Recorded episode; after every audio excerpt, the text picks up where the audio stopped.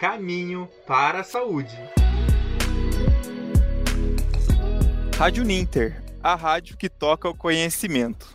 Olá, sejam muito bem-vindos e bem-vindas. Estamos começando agora o programa Caminho para a Saúde, programa que apresenta um novo olhar sobre a vida. Eu sou Ivan Tozin e, junto com o Dirceu Krainski, apresentamos aqui o programa Caminho para a Saúde. E hoje temos um convidado que é o Rômulo. A gente já, já tenta a conexão aqui com o Dirceu, né, deu uma caidinha aqui no sinal, mas ele já retorna. Hoje a gente vai conversar então com o Rômulo Barali, né, ele que é doutor em psicologia. Né, o tema de hoje é sobre como agir para conseguir dias mais leves e com menos ansiedade. Seja bem-vindo, Rômulo. Bem-vindo, Evandro, bem-vindo, Disseu. Disseu caiu um pouco da rede aí, mas daqui a pouco está voltando. Agradeço a oportunidade né, do convite que foi, foi feito. E foi tão rápido, né? Nosso convite foi. A gente organizou o tema já rápido, e assim funciona, às vezes, na, na nossa, nossa vontade de fazer, é o que faz a gente fazer, ter coragem também para a gente fazer. E aí a gente vai mais leve, mais, mais, mais solto, quando vem a coragem. E agradeço o Disseu pelo convite, pelo Evandro. Estou aqui hoje, né, conversando com vocês. Sou psicólogo, vou me apresentar um pouco. Sou psicólogo, sou portador de doença de Parkinson há 10 anos. Hoje estou com 39. Comecei a tremer, tremer com 29. E também sou servidor público na CAPES, que é uma fundação de amparo à pesquisa. Ela é, ela é meio que co-irmã do CNPq, que é mais conhecida aqui em Brasília, em âmbito nacional. Ela fomenta pesquisa na área de mestrado e doutorado no país e envia pesquisadores para fora do país. E eu entrei lá em 2009 mas como servidor público, eu trabalho na área de recursos humanos lá, gestão de pessoas, que é a ADEA com a minha formação em psicologia, com área organizacional. E desde 2009 eu estou lá 12 anos já na, na CAPES. E é onde eu cresci, é, tive a envergadura maior profissional, trabalhando com gestão de pessoas. E, e concomitante, concomitantemente, desde a minha época da psicologia, quando formei em 2006, eu vinha com a intenção de trabalhar com psicologia clínica e também esportiva. A clínica ficou de lado um pedaço, ficou um pedaço com o esporte, trabalhei com atletas de judô, atletas de karatê, atletas de alterofilismo, que tinham limitações com deficiência física. Nessa época eu já comecei a trabalhar com deficiências, com limitações de corpo, né? As pessoas não tinham ou um membro inferior, uma das pernas, ou uma, uma perna ou as duas pernas, só tinha os dois braços. E lá eu trabalhei como psicólogo esportista de atletas que disputaram, disputavam mundiais de, de alterofilismo, era uma maior tensão, maior ansiedade para ter metas e tal. E, e, lidava com as limitações do dia a dia. Então, esse foi o meu, caminho. Começou psicologia psicologia esportiva, fui fazer mestrado, também fiz na área mestrado na área do trabalho, fui dar aula, dei aula de faculdade lá em Patos de Minas, dei aula aqui em Brasília. E em 2019, 2000, 2009, 2008 2009, vim para Brasília trabalhar na, na área do, do serviço público, passei no concurso da CAPES. E nessa história veio, veio Berlândia, Brasília, Patos, Berlândia, Brasília, até que eu fixei em Brasília, dando aula de psicologia organizacional do trabalho. E nessa história comecei a clinicar junto, alguns períodos da manhã, ou da tarde, ou da noite. E nessa história veio o Parkinson, depois de três anos com, com um gestor de recursos humanos. E foi numa época que eu estava é, como coordenador geral de gestão de pessoas e o trabalho era muito estressante, muito ansioso, carga de ansiedade muito alta, né? E veio o tremor do Parkinson, veio a, a rigidez, né? A lentificação dos movimentos, eu era coordenador geral. E ali eu comecei a ver a minha limitação à flor da pele, né? Uma coisa que eu discutia muito no alterofilismo lá em 2006. Eu senti na pele o que era você não poder fazer uma coisa física, querer fazer e não poder devido à limitação física. Hum. E aí veio uma inspiração depois de um certo tempo com Parkinson, depois de os sintomas já muito aflorados, veio a inspiração de eu trabalhar a psicologia com o Parkinson. Veio uma inspiração que foi fomentada muito pela junta médica que eu fiz no MEC, no Ministério da Educação. Foi quando eu pedi redução de carga horária de trabalho de seis para quatro horas. E lá uma médica, ela me desafiou, ela me concedeu quatro horas de trabalho por dia, falou assim, essas duas horas a mais, aliás, concedeu seis, e for para mim, essas seis horas você vai trabalhar mais duas, você vai ficar em casa, você vai trabalhar com Parkinson e atuar na sua área. Faça alguma coisa para te fomentar a viver melhor com Parkinson. Porque as doenças têm muita questão emocional. E foi nessa história que eu comecei a ter inspirações. Falei assim, o que, eu posso fazer para trabalhar e ajudar pessoas com Parkinson, inclusive a mim. E quando foi em janeiro de 2020, bem resumidamente, eu comecei a publicar o primeiro vídeo no YouTube aqui no canal do Gladiador da Mente, explicando como que eu fazia minhas táticas, minhas estratégias cognitivas comportamentais para lidar melhor com essa doença. E assim, a minha ideia vai ser contar um pouco da minha história, o que, que eu faço no meu dia a dia. E está até hoje no canal do YouTube aqui, o Gladiador da Mente. E já fiz cursos, já promovi cursos online de ansiedade, cursos de reinvente sua vida por parto. O Dirceu foi um aluno nosso, né, Dirceu, da Tatu da Turma 1. É, dá uma boa tarde para o Dirceu. Dirceu. É, boa tarde, Dirceu. E aí, como que você tá, Dirceu? Boa tarde, é. boa tarde, Romulo, boa tarde, Evandro. É um prazer, é um prazer muito grande estar com, com, recebendo o Rômulo aqui, doutor Rômulo, com todo respeito. Opa! O Rômulo é um batalhador na área da educação, trabalha na CAPES, que quem faz mestrado, pretende fazer mestrado, doutorado, é, bom, é importante conhecer a CAPES, é um órgão de financiamento e de fomentação da pesquisa, Isso. um país que precisa Isso. muito de pesquisa que está cada vez menos investimento em pesquisa.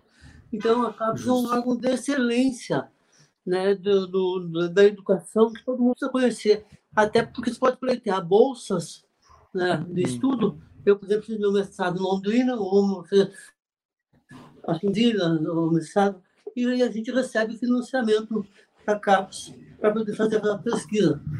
Então, além de ser um pesquisador, ele é algo motivador de vida. Ele Isso.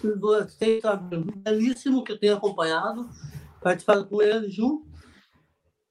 Pois nós é, é, compartilhamos o mesmo, o mesmo, a mesma situação de saúde, que eu não costumo chamar doença, mas uma situação de saúde, que é o Parkinson. Então, você é muito, muito bem-vindo, como feliz, felicidade da do Evandro ter feito um, um programa muito bom e a gente vai compartilhar com você. Muito obrigado.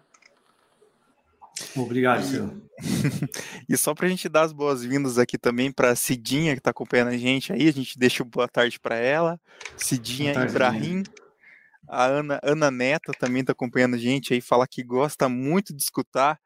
É, o Rômulo, né, agradece aí é, a oportunidade de estar assistindo essa live, essa transmissão ao vivo, e também a Cidinha destaca o trabalho maravilhoso aí que o Romulo fez né, com os parkinsonianos, né, diz que ela fez dois cursos aí com o Rômulo, e, e para a gente citar aqui um pouquinho da trajetória do Rômulo, né, o, o Rômulo ele é doutor em psicologia, né, além de ser mestre em psicologia aplicada pelo programa de pós-graduação em psicologia da Universidade Federal de Uberlândia, né? Possui graduação também em psicologia lá pela Universidade Federal de Uberlândia, além de ser servidor público, né? Pertence à fundação da Fundação Coordenação de Aperfeiçoamento de pessoal de nível superior, a CAPES, né? Então, a, atuando aí na carreira é, de analista em ciência e tecnologia, né? Além de ter sido coordenador em desenvolvimento de pessoas né, anteriormente. Rômulo, conta pra gente um pouquinho antes da gente entrar é, é. no tema da live, que é um pouco sobre medo, ansiedade, como que a gente pode ter uma vida, uma qualidade melhor de vida. Mas o que, que é o, o, que é a CAPES? Explica pra gente qual a importância é, dessa área, é, desse setor de desenvolvimento, de pesquisa, né? Como diz já a ciência, né? O desenvolvimento da ciência. É. Eu, eu, até falei muita coisa, não foi da CAPES muito, né? A gente fala a gente pensa em muitas coisas e, e essa ansiedade vem. A CAPES é o seguinte, a CAPES foi uma fundação que foi criada em 1951, se não me engano, na década de 50. Foi fundada pelo Anísio Teixeira, nosso mestre de educação, com a intenção de trazer para fora, trazer pessoas de fora que eram excelentes na área de na, na, na época na, na, época de engenharia, matemática, ciências, né? E foi crescendo a amplitude da CAPES, foi para outras áreas e ela foi para o desenvolvimento do país. E antigamente só tinha o CNPq e a CAPES entrou para financiar a primeira educação básica. Depois foi para educação superior. E hoje ela está no cenário de excelência porque ela hoje ela monitora as pós-graduações nacionais. Tudo quanto é mestrado e doutorado, ela tem que ter validade da CAPES. Uhum. Ou seja, a CAPES avalia de 3 em 3 anos a qualidade dos, dos, programas e dá uma nota no programa. Então, você, nós temos o Enem no ensino médio, o, ENAD, o ensino superior, né, o, o antigo Prova Brasil, e na pós-graduação a CAPES, no, no selo qualidade CAPES de, de, de, avaliação, que é a famosa avaliação trienal da CAPES. Aí cada programa tem o a sua nota. E a ciência, ela está por trás de tudo, né? Porque dali que saem as principais pesquisas de Covid, de vacinas, de, de desenvolvimento de, de, de novas ferramentas para melhorar a qualidade da, da sociedade humana, tudo. E a gente lembra da ciência só na hora que a gente precisa, né? A gente, quando a gente vê os pesquisadores no laboratório, a gente acha que lá é bobagem, que, que não tem fundamento.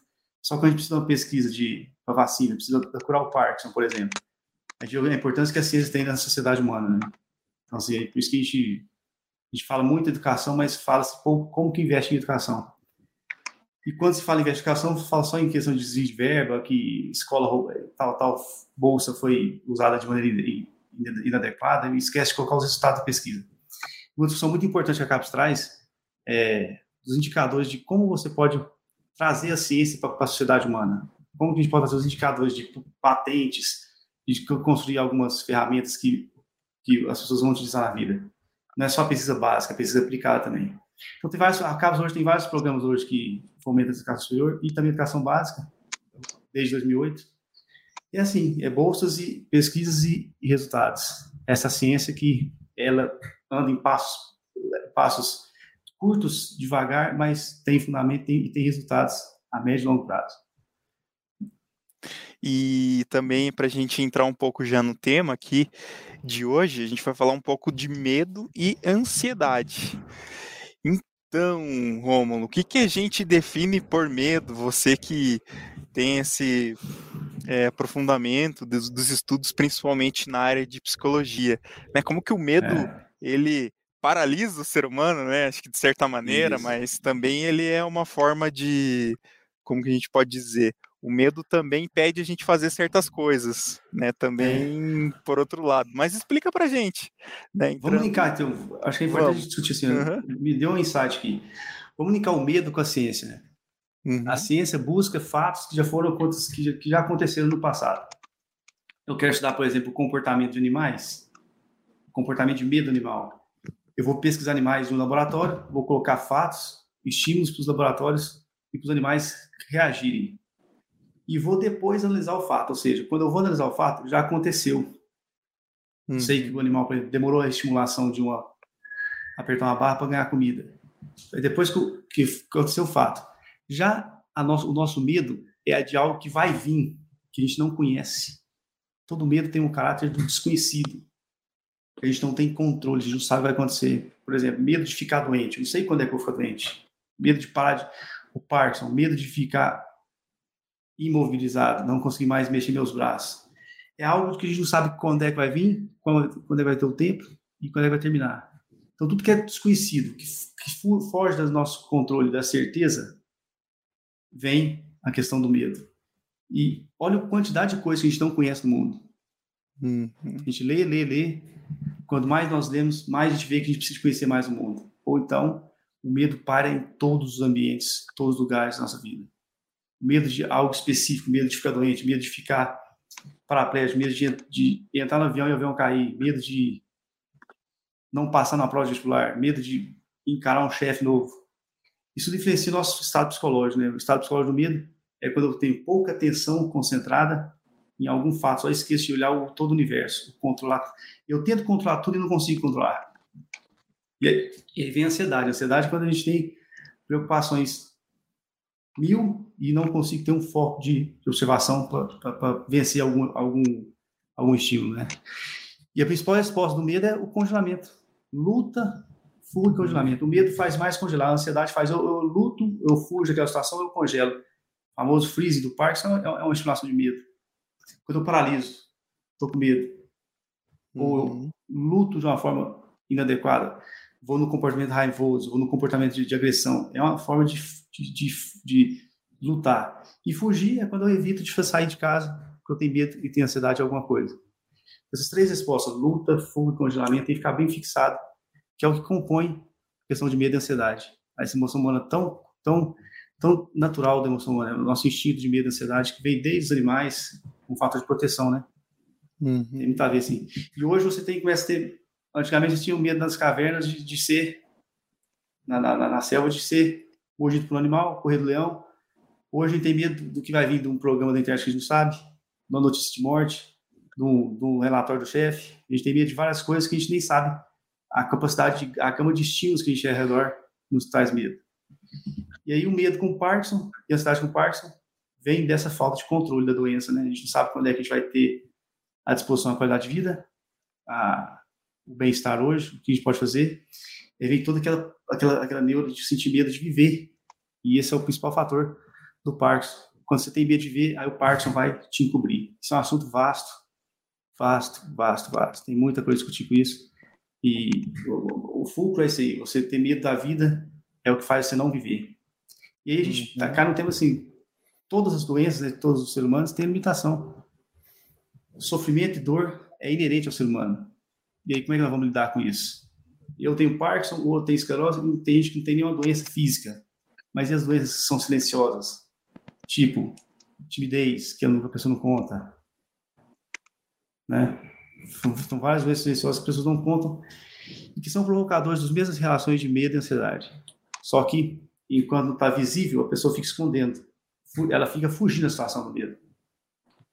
Então, assim, há que se questionar até que ponto a minha limitação é maior do que o fulano que não tem limitação física. Uhum. Eu tenho parte que tem temor, o Dirceu tem, tem, tem parte. Outras pessoas têm outras coisas que causam medo e ansiedade. Então, é inerente uhum. humano esse, esse, essa emoção humana de medo e ansiedade. Não sei se eu respondi assim. Com, com, Não, boa, excelente, excelente resposta. É, até trazer aqui o, é, o Dirceu para conversa, né, Dirceu? Ah. É, teve alguma experiência que você tenha pensado assim, nossa, eu senti medo, mas que você foi lá, enfrentou, se você paralisou, não sei se você quer compartilhar. Até aquelas atividades circenses, né? Eu lembro que a gente entrevistou o pessoal anteriormente, né? Que tem que subir lá no alto. Não sei eu se você chegou a ter medo alguma vez. Que eu senti. Hum. O maior medo que eu senti foi quando eu recebi o diagnóstico. Parecia que eu estava com os dias contados. Então, a partir de hoje, você vai esperar a minha morte. E eu falei, não, não pode ser isso. Eu investiguei que era o medo. Eu tenho uma visão um pouco diferente do medo, muito pessoal, que é a questão de que a sociedade educa as crianças, as pessoas, pelo medo e não pelo amor.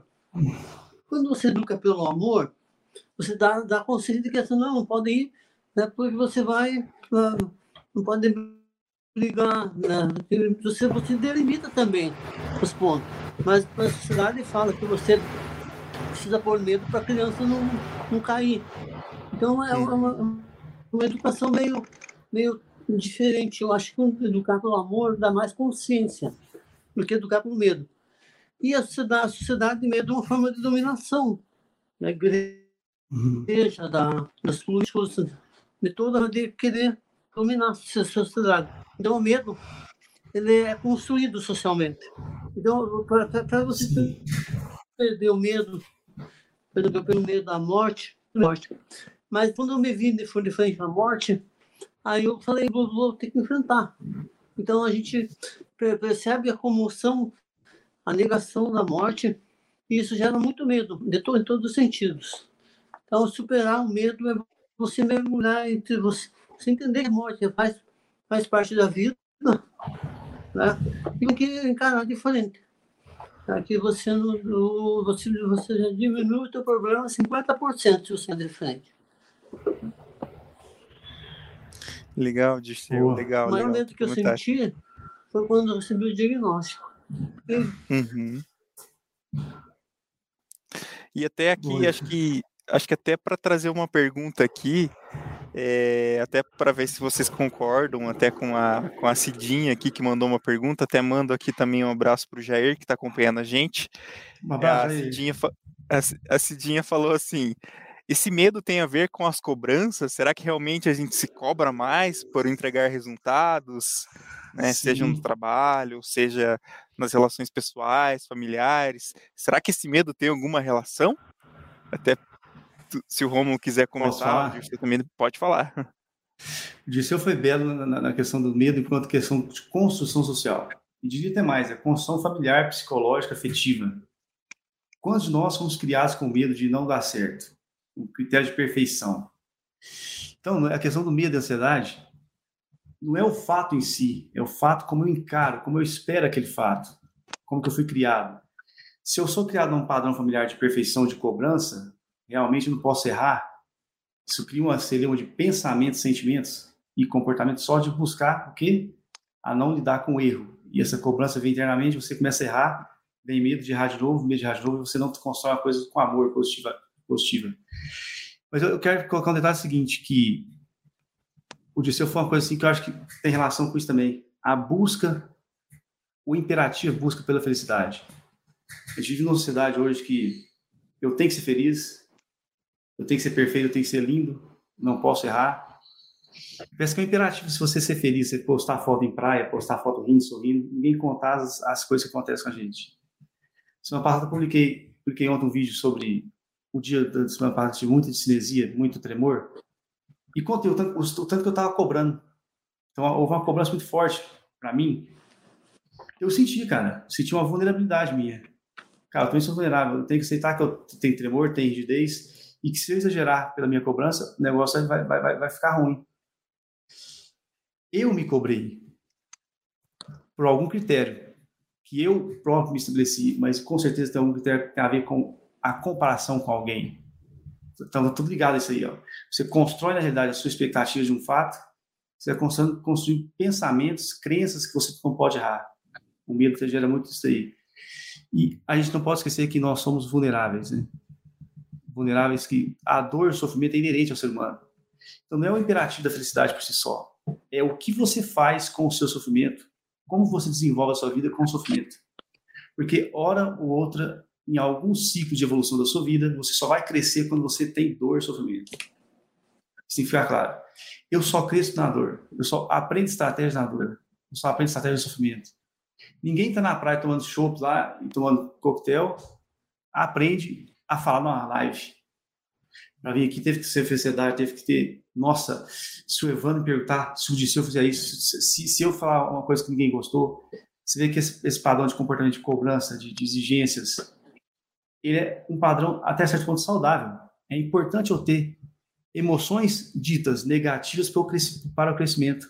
E aí o Disseu falou bem, como transformar as emoções negativas que as pessoas julgam como negativas como coisas que eu posso trazer amor a elas. Essa é a visão muito legal que a gente possa assim, como que eu busco sentido, como que eu busco crescimento de caráter, de valorização perante o medo e a ansiedade. Essa é a primeira forma de, de você ficar mais leve. Para e pensa. Respira. Por que, que eu estou me cobrando agora? O que, que aconteceu? O que, que eu pensei? Será que é eu? Ou estou tentando comparar com o Evandro, com o Disseu e estou ficando pior? Essa parada de respiração e dar um tempo, a nossa consciência saber qual emoção que está vindo, é a primeira técnica de todas. O pessoal acha que a gente tem que aprender técnicas mirabolantes. É mais simples do que parece. Quando você dá um tempo ao seu corpo responder ao estímulo, você vê até os sintomas do Parkinson de maneira bem diferente. Pô, respirei aqui, ó. Fiz um alongamento. Olhei para a janela, olhei para o lado. Eu bloqueei o estímulo que eu estava eu me cobrando. Semana passada eu comecei a perceber que eu estava assim. Eu queria gravar duas aulas no dia. Foi uma cobrança que eu coloquei para mim. Peraí, Gravei duas aulas forçado, não estava vendo sentido aqui, reformulei tudo que eu estava fazendo ali. Não está fazendo sentido para mim, está errado. Tem que ter um fluxo. Não é que eu não vou sofrer, eu tenho um esforço, mas que ali tem que ter algum sentido da vida. Aí é que está a palavra, sentido da vida. Você não tem sentido perante os outros, você tem que buscar com você próprio. Evandro disse, a resposta está em nós. Quando a gente olha para o nosso interior, nós vamos encontrar a resposta dentro de nós. Não é somente em livros, em filmes, em YouTube é com a gente refletindo nós mesmos, os porquês que a gente está se fazendo tal coisa. E são os principais geradores das cobranças, né? Eu vi que a Ana perguntou uma coisa, né?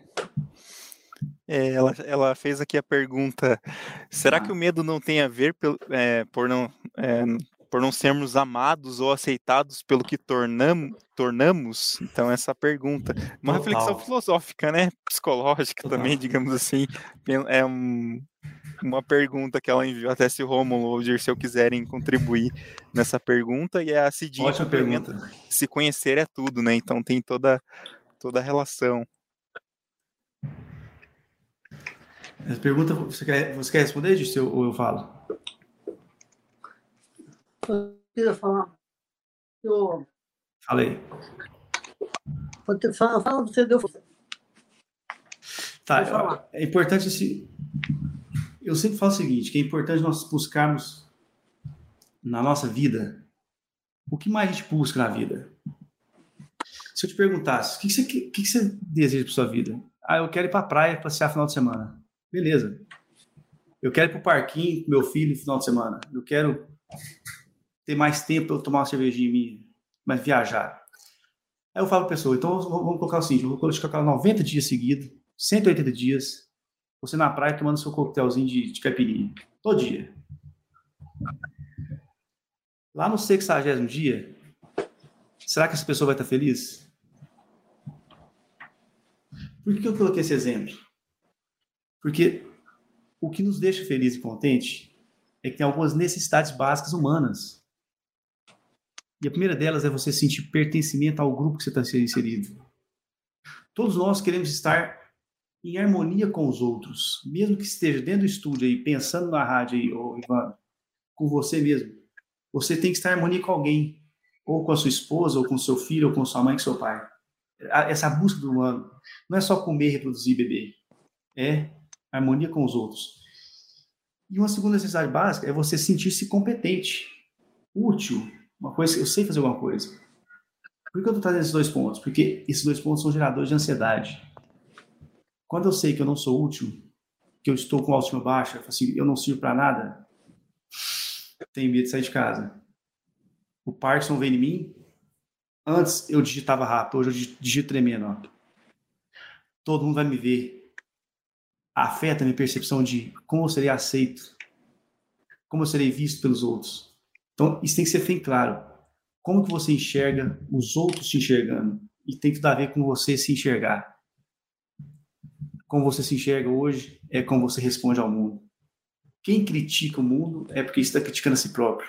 O que falam de mim é porque também tem uma coisa mal resolvida em quem fala de mim. Ou seja, tem total a ver o medo, a ansiedade com a questão, a minha relação com o outro. Eu ser amado, ser aceito. Eu quero ter confiança em sentir que eu sou útil a alguém eu quero estar em harmonia com o próximo. E para eu estar em harmonia, estar em harmonia com o próximo, confiante, eu também tenho que ter confiança em mim. Eu tenho que ser amado, eu tenho que me amar. Está vendo esse, esse, essa questão da aceitação, o tanto a ver que tem a ver com a questão da emoção humana? Se há uma necessidade minha que não está sendo satisfeita, eu vou ter medo de realizar aquele fato. Eu vou ter ansiedade de realizar aquele fato.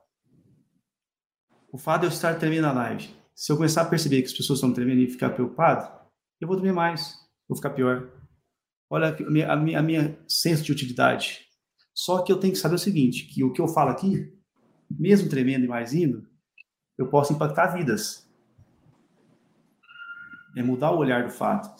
Aí você fala assim, o fato é o mesmo para si só. O fato é o mesmo.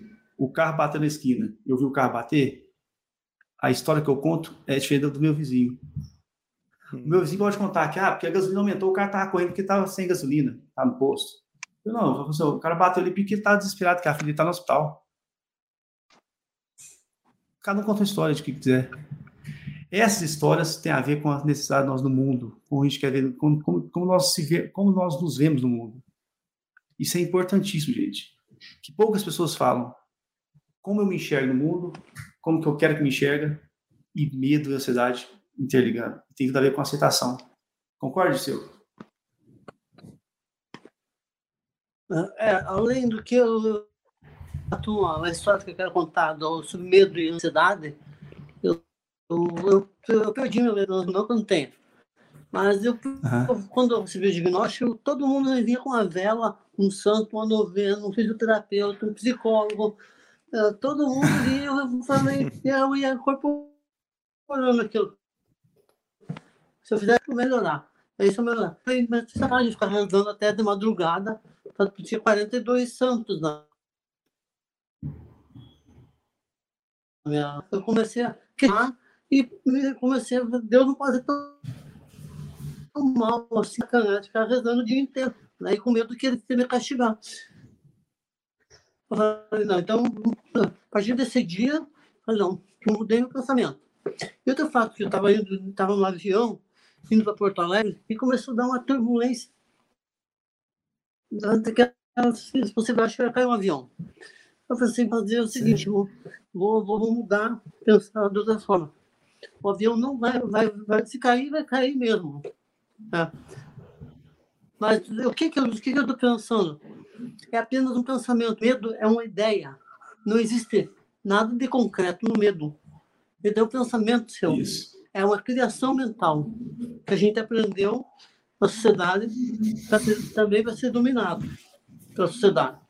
Então, eu pensei, o avião pode cair. Mas não caiu, não está tá, tá sob controle. Apesar de... E eu comecei a ficar tranquilo. O mundo corria para trás do avião e se cair a coisa, né, caiu até a, a, caiu, apagou a luz, caiu máscara. E eu fiquei tranquilo. Uhum. Uma coisa, né? então, considerada. Então, criações mentais. Não existia, não caiu, não estava caindo o avião. Poderia cair, mas não, não caiu. Então, por que eu sofri né, tanto medo?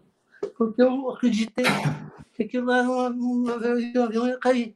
E o avião não caiu, eu criei a imagem do avião caindo.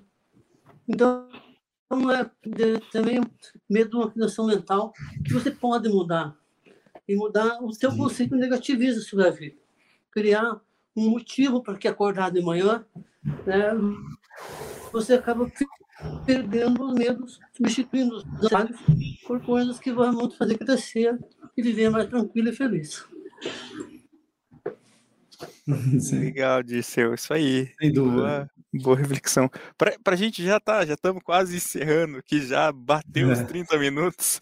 Só para a gente encerrar aqui. É, pergunta boa. Pergunta, pergunta aqui para o Rômulo, até ele citou ali a questão da respiração, né? Naquele momento da gente respirar e, e antes de tomar alguma decisão, enfim.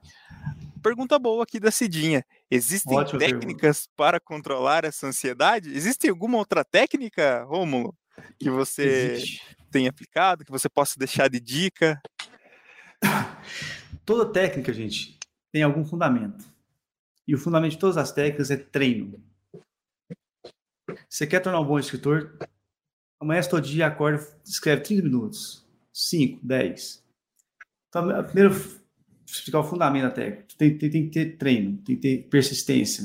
Usar aquela técnica mais de um mês, 60, 60 dias, 90. Agora, vamos pensar na ansiedade. Eu sempre comparo a ansiedade e o medo, toda emoção humana, como fosse, imagina um, um vale, uma grande rocha no vale, que alguém empurra ela, ela começa a rolar. Rola, rola, rola, rola, rola. Ninguém vai parar essa, essa pedra mexer um caminhão lá, vai, vai bater no caminhão, vai rachar o caminhão. Ou seja, ela pegou força. O elemento, o elemento natural da rocha, pela gravidade, ela vai com tudo rolar. Imagine que a nossa pedra é a nossa emoção humana. Se eu deixar ela rolar, ela vai com tudo e eu vou explodir. Quando bater na frente de alguma coisa, vai ser batida de maneira muito abrupta, muito forte. Ansiedade é assim. Quanto mais você deixa crescer no seu corpo, mais você vai ter reações adversas. O medo é assim. Você vai ter reações abruptas. Uma técnica, então, a diferença da rocha e, do, e da nossa emoção humana, ansiedade, é que a pedra não tem consciência, nós temos. Nós temos consciência que nós estamos caindo. Nós temos consciência que nós estamos irritados com a esposa. Temos consciência que nós estamos irritados com a educação que eu dou para meu filho. Então, primeira, primeira fórmula. Existe uma consciência aí atrás que você pode parar. Só que como você traz para a consciência uma coisa que está no, no rolo compressor? Aí, depende de cada nível. É avaliar o seguinte: como que eu paro essa rocha? Eu posso parar minha rocha chamada ansiedade. Primeira técnica: desviar o foco. Se eu estou começando a ficar ansioso por alguma coisa, tenta descobrir desvia o foco. Por exemplo, estou ansioso com a live agora. Peraí, qual que é o foco da live? É ensinar alguém alguma coisa que eu sei. Por que eu estou nervoso? Ah, porque eu estou me cobrando, porque eu não acho que eu não estou passando conteúdo conforme eu imaginava. Peraí, então respira, desvia o foco, olha para a janela, olha para o lado, sente a pulsação do seu corpo. E a primeira técnica é essa: você sentir o corpo, colocar o corpo e pá, porque o corpo te responde ao que você está pensando. Se você não começa a querer pensar demais, você vai dar retroalimentação para o corpo ficar mais ansioso, mais agitado. Então, para o corpo, respira fundo. Respiração é uma técnica corporal. Outra, aperta as mãos, 5 segundos, solta. Aperta as mãos, solta. Isso é o quê? Um relaxamento progressivo muscular. O que eu estou induzindo no meu corpo? Eu estou induzindo ele que eu controlo ele. Eu estou dando respostas que eu estou no controle e que está tendo calma. Que o meu corpo, quando ele começa a ficar calmo, ele passa para a minha mente uma retroalimentação que eu estou tendo controle da situação. Então, não, quando a ansiedade vem rápida, fala para Cidinha, não tem técnica nenhuma a não ser corporal. Tanto respiração, quanto relaxamento, alongamento e relaxamento muscular. Contrair, descontrair. Se estiver no ambiente que está pegando fogo, sai do ambiente, volta de dois, dois minutos. A questão é você sair do ambiente estressor naquela hora e depois voltar para a consciência que lá está acontecendo. Às vezes você voltar com mais consciência, só, só essa parada, você já volta com mais tranquilidade. Às vezes não. Às vezes volta, você está tá na cidade. Então, cada caso vai depender da situação subjetiva de cada um, como você interpreta a situação. Agora, existe uma coisa que você não pode fazer, é não deixar de ir. Vou tremendo, mas vou. Vai de qualquer forma. Porque só, você só vai aprender a lidar com a cidade quando você lidar com ela de frente, mesmo que seja em grau, em grau baixo um dia ou outro você pode participar da reunião e falar assim, ó, chefe, hoje eu não estou bem, eu quero participar da próxima. Mas na próxima você vai. Você começa a ser, você começa a ser induções de reuniões, conversas individuais com o seu chefe, você pegar o melhor estímulo. Então, gente, começa com a primeira coisa. Se você tem consciência para parar a pedra, como é que você para ela? Com o corpo, relaxamento muscular, respiração, tomada de consciência. E segundo, depois disso, você começa a fazer o seguinte: o que, que eu posso fazer diferente? Essa pergunta é o que, que eu posso fazer nessa situação? Começar a estipular estratégias, visualizações, de abordar uma situação de maneira diferente. E tem várias técnicas, podemos fazer um programa de técnicas sobre isso, porque a gente pode fazer o seguinte: cada fato que te traz ansiedade vai ser exigir uma forma de você enxergar de maneira diferente. Uma reunião com o chefe é uma coisa, uma live é outra. Por exemplo, a gente treinar para uma live. Eu posso fazer uma ligação com o Disseu agora, treinar com ele. Disseu, vamos fazer aqui, ó. Vamos fazer um treinamento ao vivo aqui, nós dois. Vamos imaginar que está na live.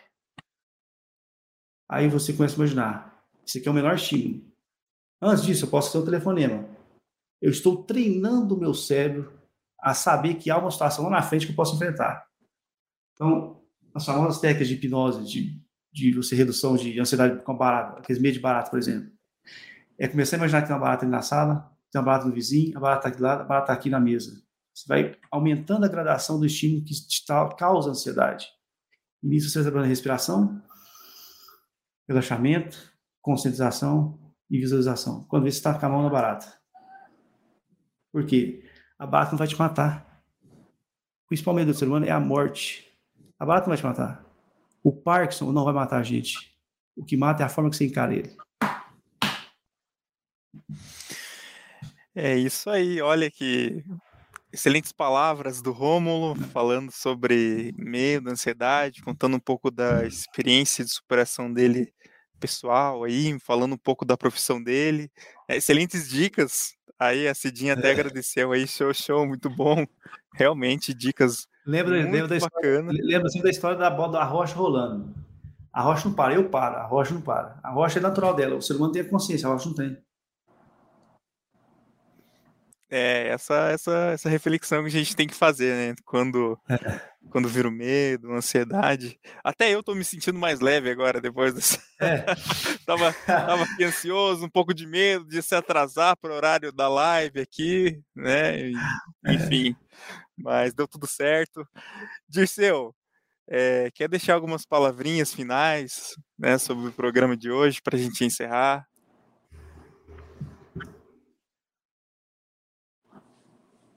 eu queria falar você não usar sua vida, usar sua vida para ser imortal. Se você é, você é imortal, você é divino, você está com Deus. Então não use sua vida para esperar a morte. Ela vem, não precisa esperar.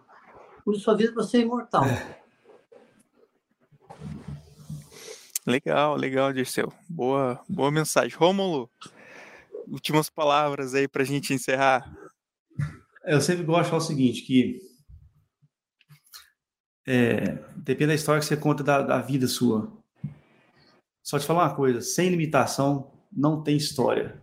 Não há nenhuma história no mundo boa que não tenha limitação humana, seja por medo da ansiedade ou limitação física. E sem história não há vida. Faça a sua vida uma história. E para isso tem que ter medo, você tem que ter ansiedade. Você tem emoção humana. Se expressa e só vai, vai treinando mais vai, vai com tudo. Nunca deixa a oportunidade de fazer hoje. E o medo da morte, Dirceu, é o principal medo do ser humano. Isso que paralisa ele. Então, eu sempre falo uma frase do Gandhi que é viva como se fosse morrer, é é? viva como se fosse morrer amanhã. Estude e ser sábio como se fosse morrer, como se fosse nunca fosse morrer. Viva como se fosse morrer amanhã e estude como se nunca fosse tiver a morte. É isso daí. Legal, Romulo. Agradecer a participação do Valeu. Rômulo Barali, né, falando sobre o medo e a ansiedade na edição de hoje do programa Caminho para a Saúde.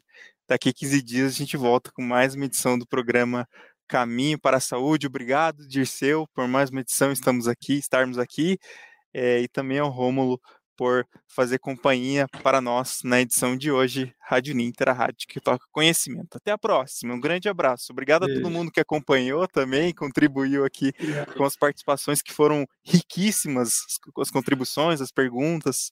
É, obrigado por quem acompanhou a edição de hoje do programa Caminho para a Saúde. Até a próxima. Caminho para a Saúde.